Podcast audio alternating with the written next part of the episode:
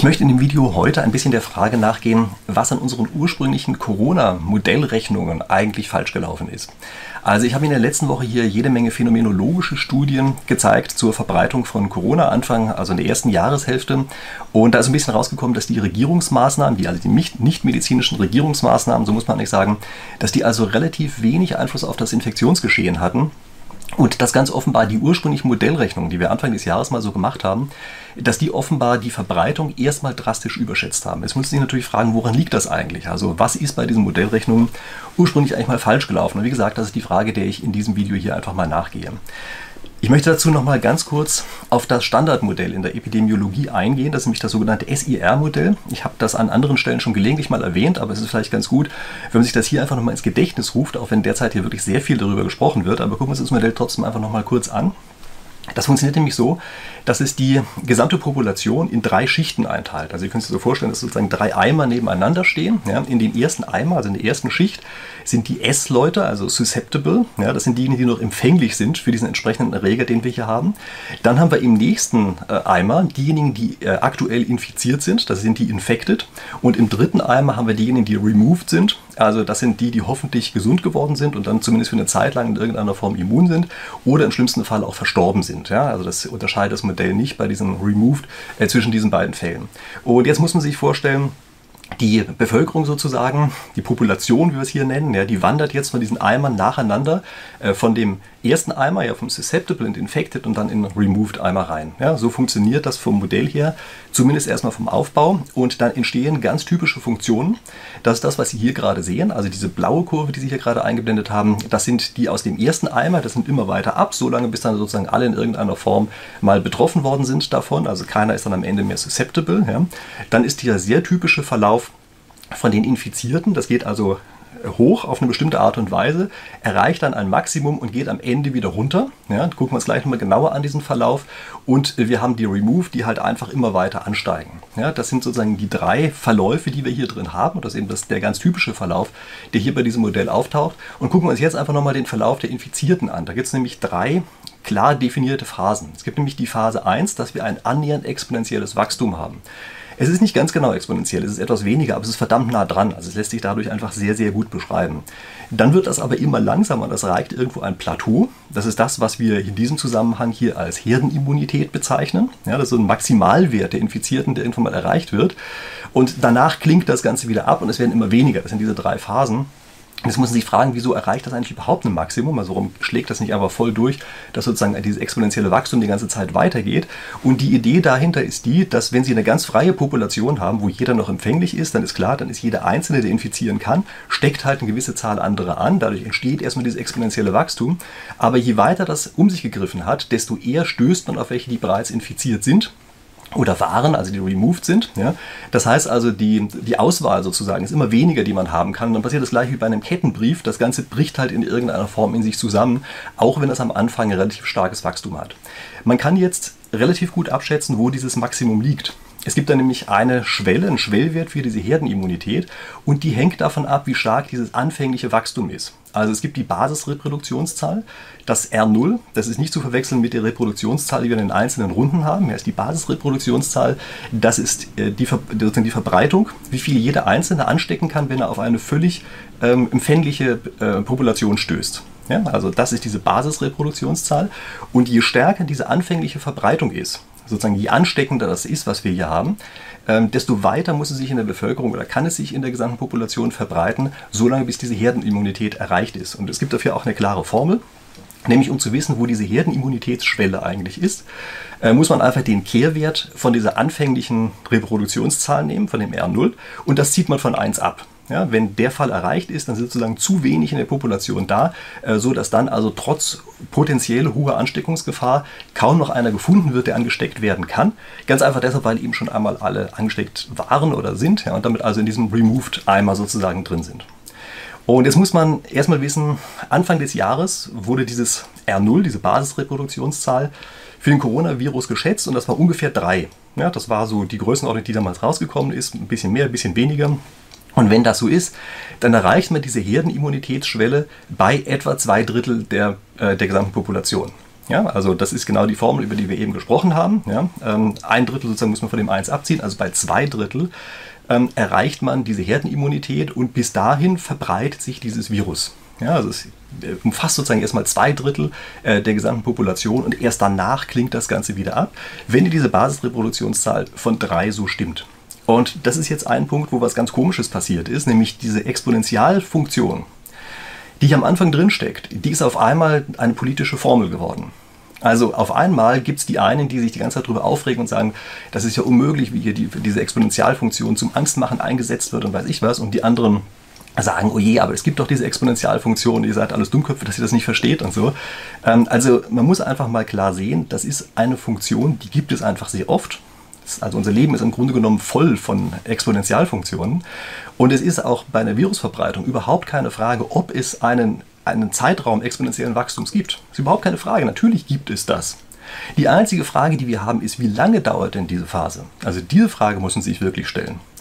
Und das hängt einfach nur davon ab, ob diese anfängliche Reproduktionszahl, die wir haben, die Basisreproduktionszahl, ob die größer ist als 1 wenn ja, dann steigt es auf jeden Fall erstmal eine Zeit lang an. Und wir wissen ja, aufgrund dieses Modells geht dieses R die ganze Zeit runter, ja, weil ja immer mehr in der, in der Population bereits infiziert oder removed sind. Ja.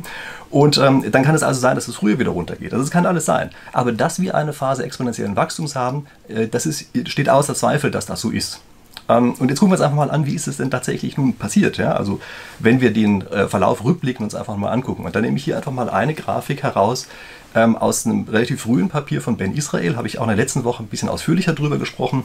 Aber was wir hier sehen ist, der hat einfach mal den Verlauf einer Exponentialfunktion gegenübergestellt mit dem Infektionsverlauf, den er also an verschiedensten Stellen beobachtet hat. Und da entsteht, entsteht relativ übereinstimmend ein Bild, was aussieht wie dieses hier, nämlich die, es gibt am Anfang dieses exponentielle Wachstum, gar keine Frage, aber es endet früher, als man ursprünglich nach unseren ursprünglichen Modellen eigentlich erwartet hätte. Es endet einfach früher und dieses, diese Sättigungsgrenze, die da ist, die wird wesentlich früher erreicht und es klingt dann von alleine wieder ab. Das ist ja das Erstaunliche, ja, dass offenbar dieses Abklingen eingesetzt hat, egal ob da Regierungsmaßnahmen ergriffen worden sind oder nicht. Es ist nicht ganz unabhängig, ja, aber es ist jedenfalls viel stärker und viel früher ist dieser Effekt, als unsere ursprünglichen Modelle eigentlich vorhergesagt haben. Und das ist auch ein Fakt, um den wir nicht herumkommen. Also das ist keine Sache, über die wir uns zu streiten brauchen, sondern es ist einfach ein Fakt, dass ganz offenbar irgendeine Art von Herdenimmunität oder ein anderer Effekt eingetreten ist, früher als wir Anfang des Jahres vermutet haben das ist ja auch nichts Schlimmes. Ja? Also äh, solche Sachen, äh, so ist es eben mit Modellrechnung. Ich gehe darüber äh, darauf später nochmal ein bisschen ein. So ist es mit Modellrechnungen, die haben natürlich irgendwelche Fehler. Und aber wir müssen erstmal zur Kenntnis nehmen, äh, es gibt hier einfach Abweichungen zu unserem ursprünglichen Modell. Denn das ursprüngliche Modell hat ganz klar vorhergesagt, also mal mindestens zwei Drittel der Population muss erreicht sein und nicht diese winzigen Infektionsraten, die wir teilweise ähm, beobachtet haben, bei denen es dann bereits anfängt, wieder in den Sättigungsteil überzugehen. Woran kann das liegen? Und es gibt eigentlich nur zwei Kandidaten, die dafür in Frage kommen. Nämlich es gibt einmal die Frage, sind denn vielleicht die Daten falsch, die wir eingefüttert haben? Und dann gibt es natürlich die Möglichkeit, dass das Modell selbst falsch ist. Man kann natürlich auch beides gleichzeitig sein. Aber jedenfalls sind das erstmal die beiden Kandidaten. Jetzt gucken wir uns diese beiden Kandidaten mal äh, nacheinander an. Wir gucken uns erstmal kurz die Frage an, was ist eigentlich mit den Daten? Also, die, das R0 am Anfang, Basisreproduktionszahl, war Anfang des Jahres auf ungefähr drei geschätzt. Ja, das, meine, wir hatten nicht viel Erfahrung mit diesem Virus, aber das war so das, was man eigentlich relativ übereinstimmend an den verschiedensten Stellen finden konnte. Es gab so ein paar Abweichungen nach oben und nach unten, aber so wahnsinnig viel Abweichungen gab es da eigentlich nicht. Und wenn wir jetzt einfach mal aktuell auf Wikipedia nachgucken, die sind ja immer relativ gut darin, so die verschiedensten Quellen zusammenzutragen. Die sagen also, es gibt jetzt Quellen und nennen die dann natürlich auch, also können reingucken, wenn Sie möchten, Basisreproduktionszahl, da steht das. Ähm, also das heißt, die haben Quellen gefunden, wo dieses R0 etwas bei 1,4 startet und dann hochgeht bis zu 5,7. Also eine relativ weite Spanne. Ja, macht große Unterschiede aus. Und was ist jetzt eigentlich, wenn tatsächlich mal die Basisrevolutionszahl viel niedriger gewesen sein sollte, als wenn die nur 1,4 war? Was bedeutet das eigentlich für unser Modell? Na, es bedeutet, dass auf einmal die Herdenimmunität nicht bei zwei Drittel der Population erreicht wird, sondern bereits bei einem Drittel. Also das heißt, wenn tatsächlich das R0 1,4 gewesen sein sollte, der unterste Wert von denen, die auf Wikipedia genannt werden, dann reichen etwa 30 Prozent der Population aus, damit diese Herdenimmunität erreicht ist und damit das von alleine abklingt. Kann das eigentlich sein, dass sowas ist? Also ich bin kein Mediziner und ich möchte mich da auch nicht weit aus dem Fenster lehnen. Aber ähm, es kann sehr gut sein, dass hier tatsächlich andere Effekte vorliegen, die solche Sachen begünstigen, die man vielleicht ursprünglich so nicht stark auf dem Radar hatte. Ein solcher Kandidat ist wohl Kreuzimmunität. Ja, das, wie gesagt, das ist nicht mein Gebiet, deshalb werde ich mich da nicht weit aus dem Fenster lehnen. Aber ich kann Ihnen nur empfehlen, es gibt ein Buch, was genau auf solche Sachen eingeht. Das ist nämlich von dem Professor Bhakti, äh, den Sie wahrscheinlich als Kritiker auch schon in irgendeiner Form äh, mal kennengelernt haben. Der hat also ein Buch geschrieben, was auf Amazon auch direkt mal auf Platz 1 gelandet ist, direkt nachdem es rausgekommen ist. Das heißt Corona-Fehlalarm hat er mit einer äh, Kollegin zusammen geschrieben. Äh, das ist ein einseitiges Buch. Also das muss man sich klar vor Augen führen. Das ist nicht ausgewogen, das ist ein einseitiges Buch. Ich finde es trotzdem ein sehr interessantes Buch, einfach weil es sozusagen die Sache mal von der anderen Seite her sieht. Also das, was wenig öffentlich diskutiert ist, die ganzen Argumente finden Sie dort in diesem einen Buch. Ich habe Ihnen das hier ähm, unter dem Video auch einfach mal verlinkt, damit Sie das notfalls finden. Aber wie auch immer, ähm, machen Sie also klar, es ist eine einseitige Sicht, aber immerhin, es gibt dort alle möglichen Erklärungen, auch in diesem Buch, woran es liegen könnte, dass vielleicht diese Reproduktionszahl, Basisreproduktionszahl, anfangs erstmal falsch gemessen wurde. Und ähm, das nächste ist, also eigentlich diese Erklärung, die wir hier haben mit der Basisreproduktionszahl, ist zwar möglich, aber das kann eigentlich nicht die ganze Geschichte sein. Ja, also selbst die niedrigste Messung mit 1,4, äh, selbst die führt ja dazu, dass wir eine Herdenimmunität erst bei 30 Prozent erreicht haben. Aber wenn Sie sich das Video von mir von der letzten Woche nochmal ansehen, dann werden Sie feststellen, das ist eigentlich schon immer früher abgeklungen. Also selbst 30 Prozent scheint nicht der Wert zu sein, bei dem diese Funktion runterkippt, sondern es scheint in irgendeiner Form früher zu erfolgen. Und ähm, das ist etwas, was natürlich einen Modelltheoretiker wie mich erstmal ärgert, ja, muss man äh, ganz klar zugeben. Denn dieses SIR-Modell ist also ein sehr altes Modell, ist ein bewährtes Modell. Das hat in vielen Zusammenhängen extrem gut funktioniert. Also es ist im Zusammenhang mit Malaria entwickelt worden und ähm, hat dort, also ich glaube wirklich eine ganze Menge Menschen auch einfach das Leben gerettet. Ja? Also das heißt, es ist wirklich ein, ein wirklich bewährtes, sinnvolles Modell, was wir hier haben und es ist trotzdem eines, was hier ganz offensichtlich an irgendeiner Stelle zu kurz gegriffen hat und einen blöden Fehler eingebaut hat. Und ähm, ist, ich meine, einige Leute haben mitbekommen, dass mich das ärgert. Und mir wurden mehrere Kandidaten sozusagen zugeschickt, woran das liegen kann. Ähm, und einer davon ist wahrscheinlich der, den ich inzwischen für den glaubwürdigsten halte. Und das ist das, was ich Ihnen jetzt einfach mal kurz nennen möchte.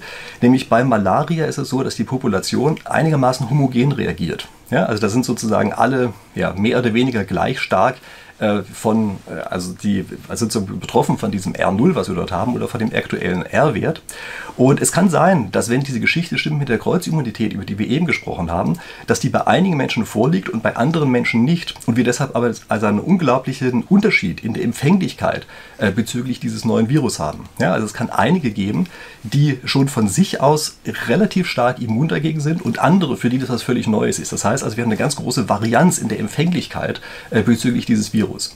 Und dann gibt es hier offenbar auch extreme Unterschiede darin, wie viel Kontakte einzelne Personen haben und das also an andere weitergeben können. Und nun ist es so, dass unser klassisches SIR-Modell immer mit einem mit einer Reproduktionszahl R als Durchschnittswert rechnet. Also die kennt nur ein R und macht so, als hätte jedes einzelne Individuum in unserer Population immer genau die gleiche Wahrscheinlichkeit, dieses Virus zu empfangen oder weiterzugeben.